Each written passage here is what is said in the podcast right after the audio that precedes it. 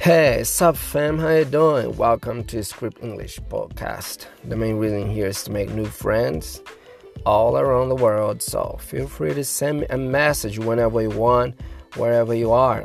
Today we're gonna talk about learning a new language, actually English.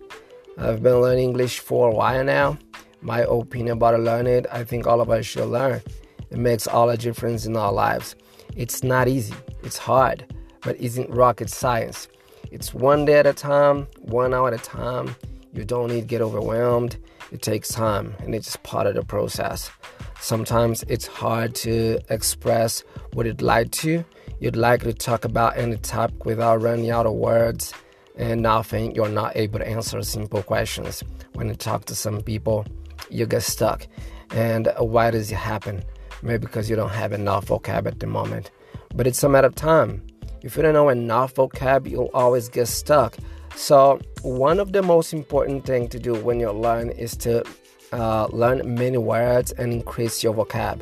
It's really important. So, spend more time studying new words and new sentences five days a week. Choose a specific topic and study for a while.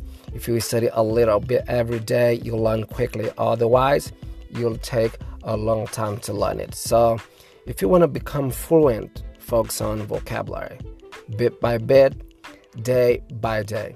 And that's it. If you want to practice with me, send me a message. I'm waiting for it. Thanks for listening to me. Follow me on Instagram, Script English One. And yeah, I'll see you next time. God bless y'all. Peace.